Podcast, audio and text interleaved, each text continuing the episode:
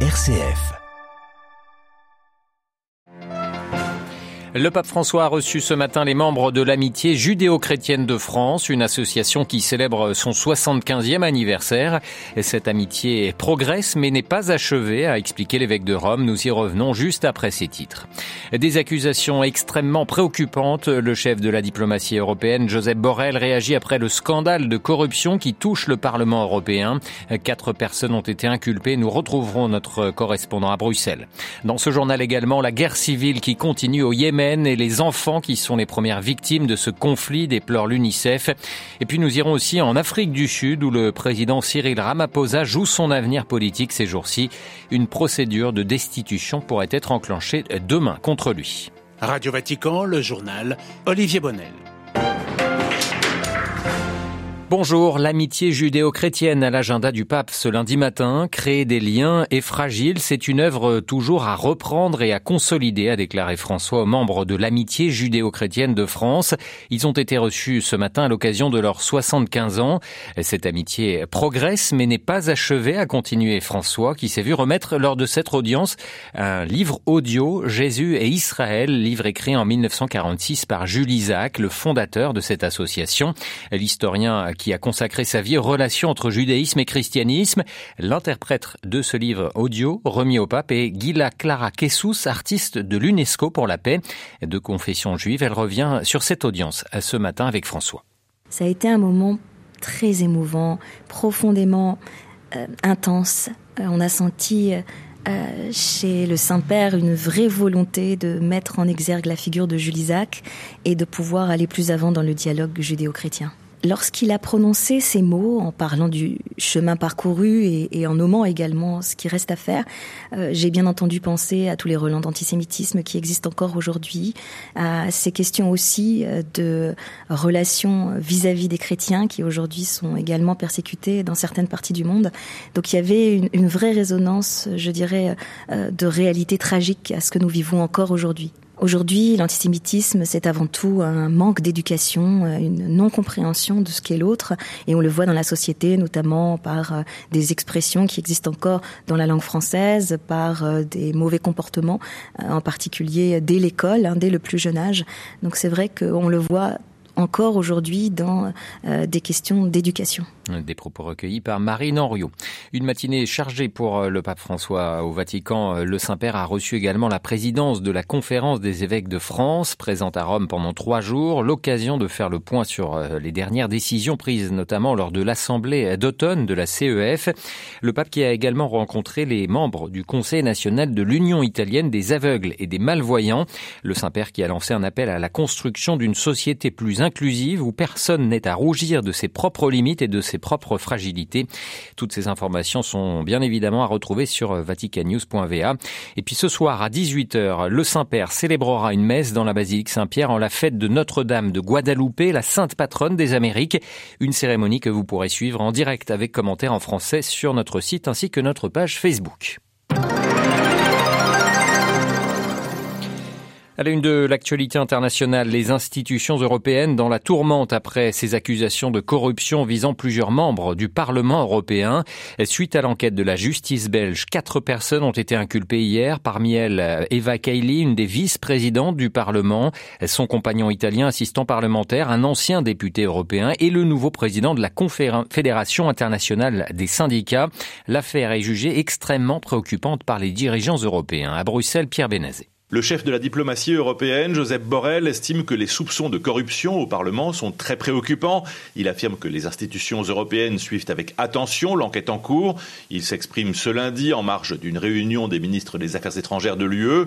Et c'est ici comme un coup de tonnerre. La ministre allemande, Annalena Baerbock, y voit un événement incroyable et demande une enquête exemplaire car il en va, selon elle, de la crédibilité de l'Union européenne. Le commissaire européen à l'économie, Paolo Gentiloni, y voit une atteinte grave à la réputation du Parlement européen, une préoccupation particulière pour le commissaire, puisque, à part Eva Kaili, la totalité des personnes soupçonnées sont italiens ou d'origine italienne.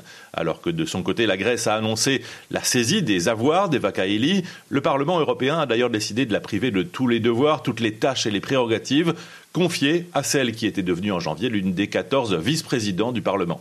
L'affaire est aussi un coup de tonnerre pour le groupe social-démocrate puisque l'essentiel des personnes inquiétées gravitent autour de la famille politique socialiste qui s'est pourtant attachée à lutter au Parlement européen contre la corruption et aussi pour les droits des travailleurs exploités.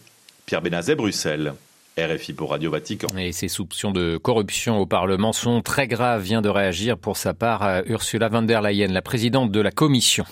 La guerre en Ukraine à la une d'un sommet virtuel des pays du G7 ce lundi après-midi, une conférence euh, organisée par la présidence allemande. Les pays occidentaux veulent réaffirmer leur soutien à Kiev dans sa guerre face à la Russie. C'est ce qu'a rappelé notamment Joe Biden, le président américain, hier lors d'un entretien avec le président euh, Volodymyr Zelensky. Demain, Paris accueillera une conférence de soutien à Kiev, notamment pour s'engager dans la reconstruction du pays. Il s'appelait Majid Reza Arnavad et avait été arrêté le 29 novembre dernier pour assassinat de deux agents de sécurité. Il a été pendu ce lundi matin en public dans la ville de Mashhad à l'est de l'Iran. La terreur du régime iranien se poursuit dans sa répression des manifestations anti-régime. Ce matin, la chef de la diplomatie allemande a dénoncé une tentative flagrante d'intimider les manifestants. De son côté, l'Union européenne prépare un nouveau train de sanctions contre Téhéran. C'est une guerre qui a complètement disparu des écrans radars. Pourtant, le Yémen est toujours déchiré par les combats entre rebelles chiites Houthis soutenus par l'Iran et le gouvernement sunnite de Sanaa qui bénéficie du soutien d'une coalition menée par l'Arabie saoudite. Une guerre où les enfants payent un très lourd tribut, dénonce l'UNICEF. Plus de 11 000 enfants ont en effet été tués, mutilés ou blessés depuis 2015. Myriam Sandounou. Ces chiffres concernent la période de mars 2015 au 30 septembre 2022 et le nombre réel de victimes de ce conflit selon l'organisation est probablement beaucoup plus élevé. Près de 4000 garçons ont été recrutés depuis 2015 pour combattre comme enfants soldats dans la guerre, également des filles.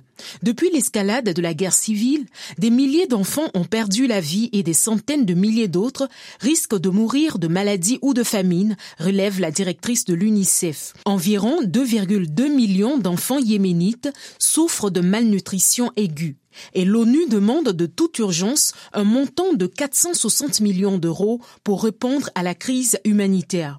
Alertant sur l'ampleur de la tragédie, elle appelle également la communauté internationale à protéger ses enfants, leur donnant la chance d'avoir un avenir décent.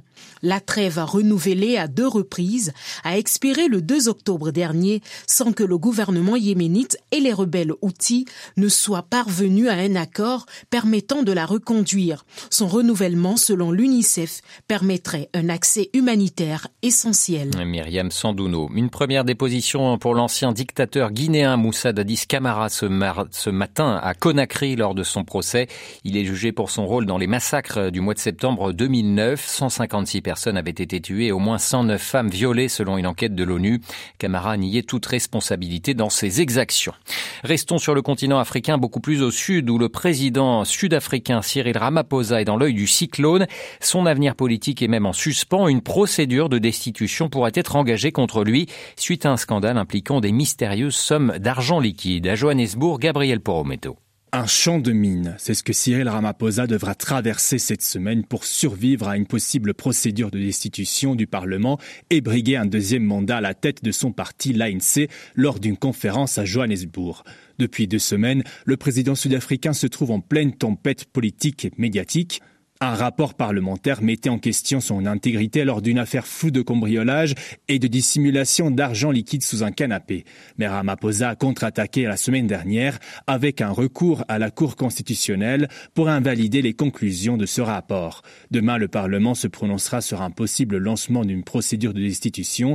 Il y a très peu de chances que cela aboutisse car le parti présidentiel détient une confortable majorité. Les rivaux de Ramaphosa au sein de son parti tentent de leur côté d'affaiblir le président avant la conférence de l'ANC. Pourtant, eux aussi sont visés par des enquêtes pour corruption. Selon des récents sondages, l'ANC pourrait perdre la majorité à la prochaine élection présidentielle en 2024. Elle serait destinée donc à partager le pouvoir avec d'autres partis ou à devenir peut-être un parti d'opposition. Johannesburg, Gabriel Porometo pour Radio Vatican.